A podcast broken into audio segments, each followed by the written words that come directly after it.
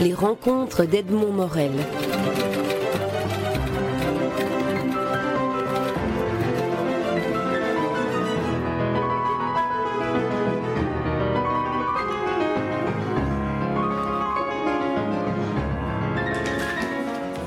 Bérangère Depré, vous publiez chez Luce Wilquin, aux éditions Luce Wilquin, votre roman, le troisième roman intitulé Le sablier du jour. Alors, euh, je, vais, pour, que le lecteur euh, futur et l'auditeur présent puissent s'y retrouver, je vais me permettre de lire la, quatrième de couverture pour constituer les personnages et ensuite euh, je, vous je vous soumettrai à la question. Alors, Onias, 20 ans, et Victoire, la quarantaine, se rencontrent par hasard à Athènes. Leurs deux univers étrangers l'un à l'autre s'ouvrent à une nouvelle histoire, une histoire qui, forcément, s'écrit pour chacun entre les lignes de la précédente, un présent qui, inévitablement, réveille le passé. Qui est Onias? D'où vient-il? Ce Scheherazade d'un pays déchiré par la guerre Quel cauchemar le réveille de nuit en nuit? Pourquoi Victoire hésite-t-elle entre la tendresse et le désir? Alors on va, s'arrêter là dans, la lecture de la quatrième de couverture. On voit que ces, personnages, euh, Onias et, Victoire, euh, vous le dites, viennent d'autres, d'autres romans que vous avez écrits précédemment. Est-ce que ce sont des personnages que vous n'avez pas eu la force d'abandonner ou est-ce qu'ils sont revenus en s'imposant à vous? Pour Onias, c'est certain. C'est un personnage d'un roman précédent qui s'appelle Kilomètre 7 et j'avais vraiment pas du tout envie de le laisser là. Je croyais qu'il avait encore des choses à vivre et j'avais envie de. En fait, j'avais envie de, le mener au seuil de l'âge adulte. Et euh, Kilomètre 7 quitte Onias euh, à l'adolescence. Euh, pour Victoire, c'est un personnage qui est tout à fait secondaire dans le livre des deuils. Euh, et il m'a semblé que ça pouvait être intéressant de faire se rencontrer deux personnages de ces romans précédents qui n'ont absolument rien à voir l'un avec l'autre et donc euh, fatalement de, donner un univers qui doit un petit peu à chacun des deux romans précédents, mais qui compose une troisième histoire. Et au fond, ça m'a paru euh, une métaphore de la vie. Quand deux êtres se rencontrent, ils portent chacun avec eux leur roman et ils en écrivent ensemble un troisième. C'est ça que j'ai voulu faire. Oui, non, c'est une très belle, formule pour définir votre roman, parce que ce troisième roman peut se lire sans avoir lu les deux précédents, mais on, a la curiosité ensuite de, les découvrir, ces, ces deux précédents, pour voir un peu ce qu'il en est de ces personnages. Alors, comment, comment est-ce que vous avez travaillé pour, pour que ce troisième roman puisse vivre indépendamment des deux précédents? Vous avez refait une, une Bible des personnages? Non, euh, à vrai dire, j'ai commencé par. Euh, donc, tout ça, c'est de la cuisine, mais je. La cuisine est passionnante. Hein, la cuisine, c'est. Euh, j'ai commencé par partir en repérage à Athènes, qui est une ville que j'adore, que je trouve méconnue. On y fait en général passer, que, passer une ou deux nuits parce qu'on part vers les îles et quand on a un petit peu de, prétention culturelle, on visite bien entendu l'acropole, le musée archéologique et, et autres lieux saints, je dirais, de la culture hellénique. Et moi, j'ai trouvé qu'Athènes était en soi un, personnage de romance. C'est un, décor fantastique, en tout cas pour un roman. Euh, moi, ça m'a, ça m'a sauté aux yeux. Donc, j'ai vécu une quinzaine de jours à Athènes dans, un appartement euh, qu'on m'avait prêté, donc où je pouvais faire mes courses. Euh, c'est, une, autre vie que, que celle d'une touriste. et j'ai campé mes personnages dans cette ville où ils, ils échouent par hasard. ça m'a permis, euh, si vous voulez, de, de, raconter une histoire dans un décor tout neuf pour pour chacun des deux personnages et pour chacun des deux, des deux romans précédents. Ce qui est extraordinaire, effectivement, c'est que Athènes, on la sent vibrer, on sent que vous y avez vécu, on sent que, on sent que vous portez une, une affection et, un regard très empathique sur cette ville, parce que on a l'impression que euh, on y est. Ce n'est pas un regard de touriste. Vous avez quelques euh, visions très, très, très dures pour euh, des touristes qui sont une terrasse. C'est en partie de l'autodérision, hein, parce que nous sommes évidemment plus nous, sommes, plus nous avons la prétention de ne pas être des touristes, et puis, puis il faut bien quand même quelque part reconnaître que nous le sommes. Donc je n'ai pas voulu me, moquer des touristes, sauf à, m'inclure moi-même dans, la moquerie. Ça, je, euh, mais moyennant quoi, euh, euh, je dirais, il ne faut pas idéaliser la Grèce.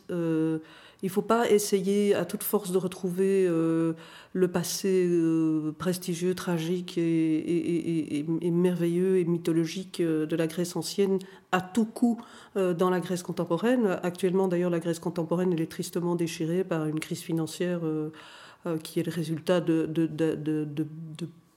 beaucoup de, mauvais choix. Euh, mais ça reste Athènes, ça reste une ville où, même, même pauvre ou même, euh, ou même, même sale, euh, il, il y a moyen d'être heureux. Ça, ça m'a toujours frappé. C'est une, c'est une mmh. ville, c'est, une ville sale et bruyante et polluée, c'est vrai, mais où, où les, les, trottoirs sont en marbre, où il y, a, il, y a des rats dans les rues, mais où c'est vrai, j'en, ai vu, mais où, mais où il y a du soleil et où euh, où les chiens se couchent dans les allées des parcs. Euh, enfin, il y, a une vie à Athènes que c'est le sud, c'est l'Orient, et puis en même temps c'est une ville tout à fait occidentale. c'est une ville qui, moi, m'émeut particulièrement chaque fois que j'y vais. Et j'ai toujours eu envie d'y séjourner plus longuement et j'ai eu l'occasion de le faire. Oui, on sent que vous êtes, euh, êtes fasciné par cette ville, et d'autant plus que vous datez votre roman de l'écriture de votre roman d'Athènes, avril 2006, et Saint-Vernon de Hereford au Québec en octobre 2007. Alors, quelle est la part que vous avez écrite à Athènes et quelle est la part que vous avez écrite euh, au Québec? Parce que là, on, on passe d'un extrême à l'autre. bon, c'est toujours de la cuisine, mais euh, effectivement, je suis revenue d'Athènes avec un premier jet. Et euh, comme j'ai passé toute l'année 2007 aux États-Unis, j'ai fait des petits, des petits séjours euh, chez des amis de, la famille, que notamment au Québec. Et j'ai, eu l'occasion alors de passer euh, une bonne semaine à Saint-Venant de Herford, qui est dans l'Estrie, dans le, sud du Québec, où j'ai, j'ai travaillé encore une semaine sur ce roman. Et donc, à ce moment-là, j'avais quelque chose comme 3000 photos que j'avais prise euh, à Athènes durant euh, avril 2006 et je m'y replongeais régulièrement pour, pour, pour me, retremper dans, dans, cette ambiance grecque. Donc, je veux dire, il n'y avait pas tellement de... Il n'y avait pas tellement de problème à, à, rester dans l'ambiance du roman. Non. Alors on va, quitter la, on va quitter la cuisine, on va entrer dans le roman avec ces personnages. Victoire et Onias vivent une histoire d'amour qui a la particularité d'être une histoire d'amour qui se noue entre un jeune homme de 20 ans et une femme d'une quarantaine d'années. Cette femme d'une quarantaine d'années a vécu un amour passé avec une autre femme 20 ans auparavant. Et c'est l'entrelacement des, des, mémoires de, chacun des personnages, ceux du passé et ceux qui vivent au présent cette histoire d'amour, qui constitue une sorte de, fil. Est-ce que je me trompe en disant ça. Donc Victoire retrouve en Onias cette, euh, cette jeunesse passionnée qu'elle avait aimée en Hélénie quand elle l'a rencontrée et qu'elle avait elle-même euh, l'âge qu'a Onias maintenant.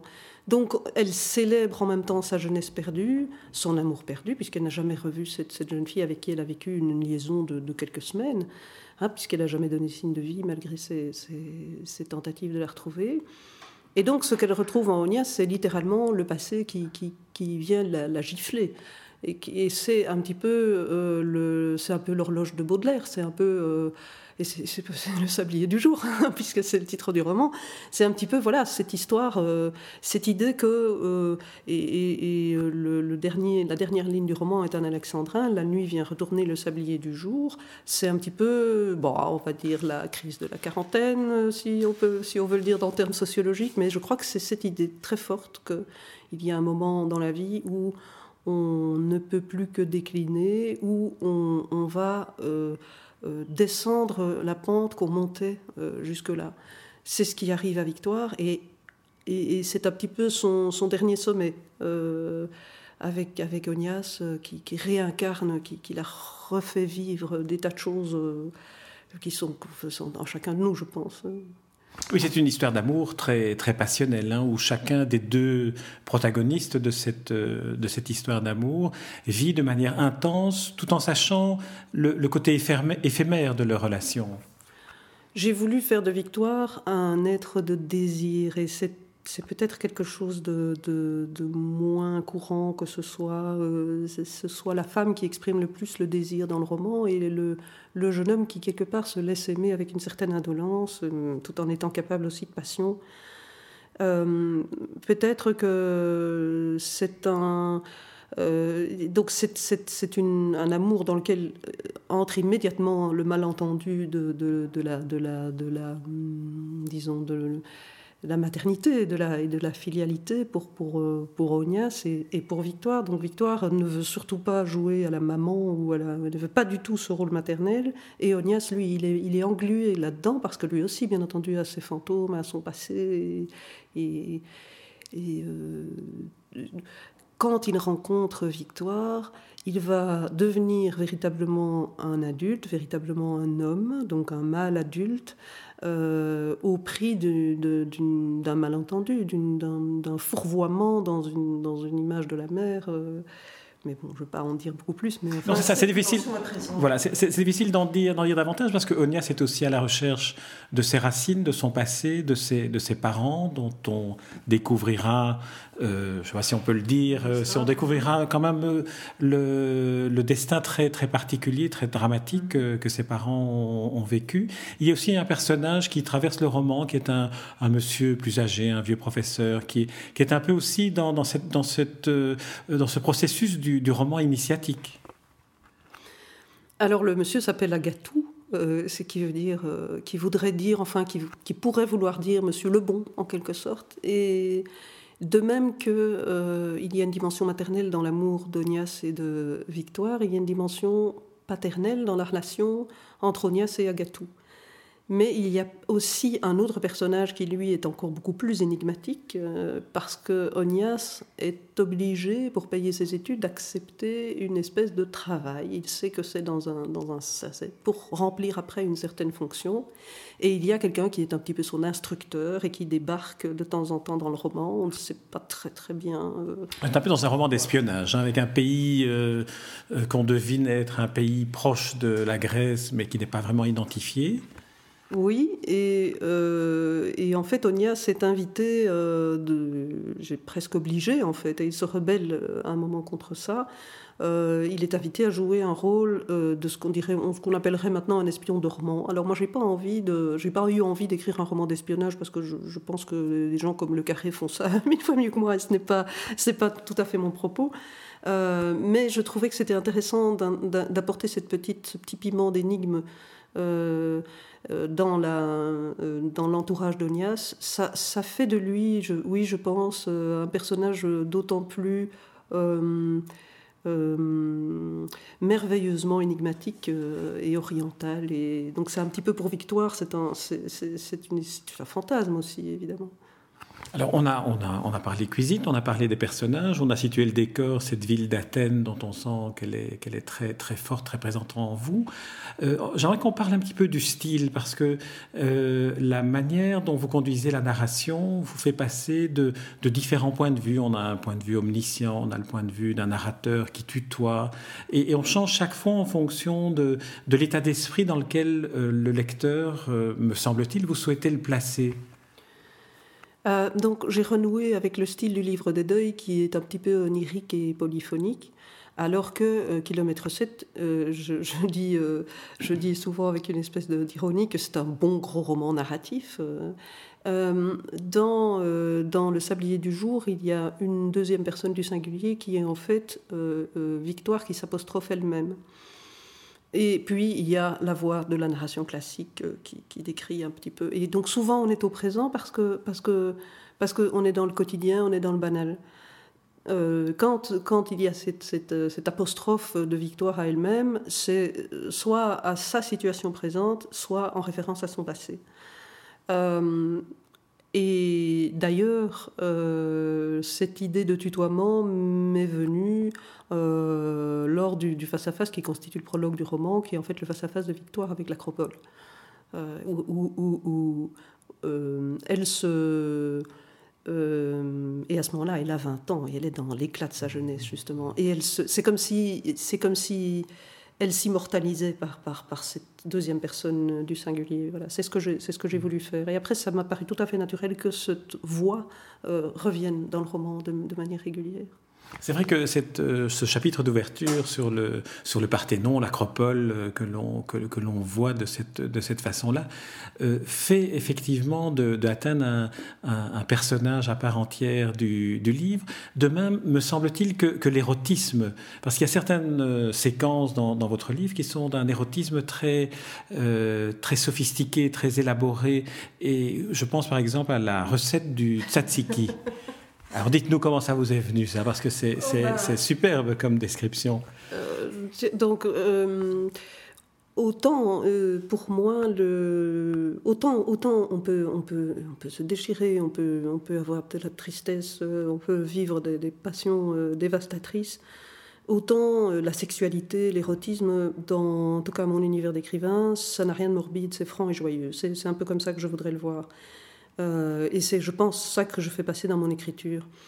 Et, bien entendu, ben là encore une fois, c'est pas euh, d'une originalité à couper le souffle, mais il me semble que euh, un des plaisirs des amants, c'est de faire la cuisine ensemble ou de manger ce que l'autre a préparé, parce qu'il y a une espèce de, il y a un sacrifice. Euh, un sacrifice joyeux, bien entendu. oui, non, c'est très jubilatoire, hein, c'est très jubilatoire. comme, donc, ce sont des, sont des recettes de cuisine qui sont contextualisées de manière à, à exprimer toute, la, toute la tension amoureuse, mais joyeuse, qu'il peut y avoir euh, dans la préparation d'un plat quand on est seul, à deux, dans un appartement, et que et qu'on et qu'on aime faire la cuisine, euh, ce qui est ce qui est le cas de Victoire. Donc il y a la recette des calamars frits, mais là elle est seule. Et il y a la recette du tzatziki où là elle est avec Ognas. Et, bon, bah, c'est toute l'histoire de cette recette et de la manière dont, dont d'autres choses sont consommées avant, pendant ou après, voilà. Mais c'est vrai que rien, rien, que pour ce, cette, cette description-là, cette euh, recette culinaire, euh, culinaire érotique, pourrait-on dire, euh, votre livre imprime un, un, style qui est très, très particulier à, à, ce, à ce romanesque dans lequel vous vous situez. Il y avait aussi cette description d'huile d'olive, où vous êtes parvenu à trouver une manière de raconter le parfum de l'huile d'olive en, en, évoquant même le, la couleur grise du pelage des ânes. Enfin, c'est tout à fait Et là, vous vous laissez, vous laissez porter par la rêverie pour écrire des, pages comme celle-là? Dans chaque chose, et, même les plus simples et les plus humbles, dans l'eau, dans le pain, et donc on va rester dans le chapitre, dans le registre de la nourriture, dans l'huile, dans, un, dans un, corps de calamar mort qu'on va, qu'on va préparer, et bien, bien ça, ça n'est pas, pas toujours agréable à regarder ou à préparer. Certaines personnes, je pense que ça les dégoûte même. Moi, pas du tout, ça me euh, ce sont, il, y a, il y a des beautés euh, pour, pour les yeux et pour l'imagination et particulièrement l'huile d'olive. Ben, l'huile d'olive, c'est une, c'est une liqueur distillée par, par, par, un temps fou. Et, et, et c'est, vraiment euh, d'ailleurs, je, cite euh, une, phrase de la liturgie catholique, hein, fruit de la vigne et du travail des hommes. Eh bien, euh, l'huile d'olive, c'est la fruit de la terre et du travail des hommes. Et, cette, alliance, cette, réduction alchimique qui donne cette, liqueur d'un merveilleux doré vert, et d'un goût extraordinaire, tellement varié. C'est, moi, j'ai pas fini de, m'émerveiller de ça. Et alors, vous multipliez ça par tout ce qu'il y a dans le régime crétois, hein, dans, la cuisine grecque, et on peut, on peut, oui, on peut aller très loin. Oui, mais c'est ça, mais on passe, euh, on passe du style de votre écriture à la, manière, à l'érotisme, à la manière de, décrire euh, des choses aussi simples que, le pain, l'huile d'olive ou le paysage du Parthénon. Et c'est vrai que votre livre est fait de tout ça. Et il y a cette culture grecque qui est qui emprunte euh, chaque, euh, chaque élément de, de, votre livre. On sait que vous êtes une spécialiste de Marguerite Yourcenar. Est-ce que le, le, fait de, de, connaître aussi bien la, la manière d'écrire et la culture euh, hellénique de Marguerite Yourcenar vous, vous aide, vous soutient dans, dans votre écriture à vous Ou est-ce que c'est plutôt quelque chose contre quoi vous, vous devez vous, vous insurger ou bien vous, vous affirmer? Euh, consciemment, je ne me reconnais pas grand-chose de commun avec euh, le style euh, et l'univers romanesque de, Marguerite Yourcenar. mais évidemment, nous avons des tas de choses en commun, comme entre deux êtres humains. Vous trouvez énormément, bien plus de, de ressemblances que de différences. En tout cas, c'est ce que je pense.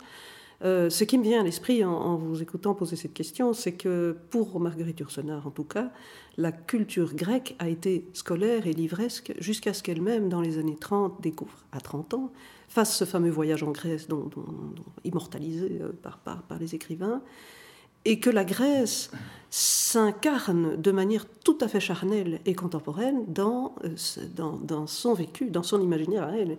Elle n'aurait jamais écrit Mémoire d'Adrien. Euh, il suffit d'ailleurs de lire son Pindar, qui, qui, est, encore pétri euh, de livres, de livresques. Mais je, je, c'est pas une critique, c'est une immense culture, bien entendu. C'est déjà pas mal, et c'est déjà plein d'intuitions. Et puis vous voyez ce que ce qu'est Mémoire d'Adrien, c'est, ça, vraiment là, il y a là tout, toute cette culture a été euh, incarnée, mais très, de manière vraiment très très charnelle, dans, dans le fait qu'elle a découvert vraiment, mmh. qu'elle a vraiment découvert la Grèce. J'avais pensé, non pas, en, lisant votre, votre roman, mais plutôt en lisant les, extraits de, ce poète que, que vous citez en exergue du livre et qui, et qui vient, euh, Sikelianos, avec cette particularité que l'éditeur est à la recherche de, des ayants droit pour la traduction. C'est un peu comme si ce poète restait une énigme. Ah, bon, Sikelianos lui-même est un, est un poète connu, c'est un grand classique, euh, un poète grec. Euh, qui a euh, voulu restaurer euh, des, jeux et des, cérémonies dans, dans les, costumes de la Grèce antique. Donc il a, il a, a épousé une riche américaine qui a d'ailleurs été son mécène aussi. et Sikelianos est d'ailleurs aussi connu pour avoir signé, pour être un des très rares intellectuels grecs à s'opposer à la déportation des Juifs pendant la, pendant la guerre et à exhorter d'ailleurs l'Église orthodoxe qui, qui a joué un rôle un peu trouble mm. là-dedans. Euh, donc, euh, c'est un poète euh, de la Grèce plutôt contemporaine, même s'il est déjà pour nous très vieux. Sikelianos a, plusieurs périodes, mais il y en a une, et, ce poème que je cite sur cette femme qui, descend de, cette montagne telle une lionne prête pour le jeu de la chasse, c'est tellement... c'est tellement, c'est un si beau poème. Il ne fait appel qu'à des euh, des éléments naturels, donc païens en fait. Et ce n'est qu'après que euh, il y a une couche de culture qui va se déposer dans les textes de Sikelianos. Je ne suis pas du tout une spécialiste de la littérature grecque euh, contemporaine, ou, en tout cas classique et néoclassique, mais j'ai eu quelques cours là-dessus, et, et Sikelianos est un poète qui m'a frappé. Mmh, mmh. Alors maintenant, pour la traduction française, c'est effectivement une énigme.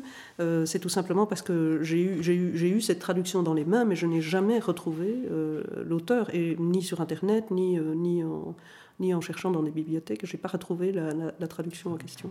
Ça pourrait être l'énigme du quatrième roman, euh, repartir dans une nouvelle, euh, dans une nouvelle suite de, ce roman, Bérangère de Pré, dont je rappelle le titre qui s'appelle Le sablier du jour et qui est paru aux éditions Luce et qui est un livre à, à, lire toutes affaires cessantes, tellement il nous plonge dans un, dans un univers romanesque qu'on a, qu'on a envie d'explorer davantage encore, en lisant notamment les deux, les deux précédents romans que, que vous avez publiés et dont les titres sont Le livre des deuils, qui est un roman publié en 2004, et Kilomètre 7, un roman publié en 2006, et qui sont toujours disponibles, je pense. Oui, absolument. Et alors, ne, ne, ne vous en faites pas trop pour euh, le mal que je dis des touristes. Euh, euh, c'est un roman qui qui peut aussi avoir des allures de guide touristique, même si c'est un petit peu sarcastique par moment. Ah oui, non, en tout cas, ça donne envie de retourner à Athènes, dans, les, dans les endroits où, vous êtes, où vous êtes allé. Merci Bérangère Depré pour le Sablier du jour, édition Luce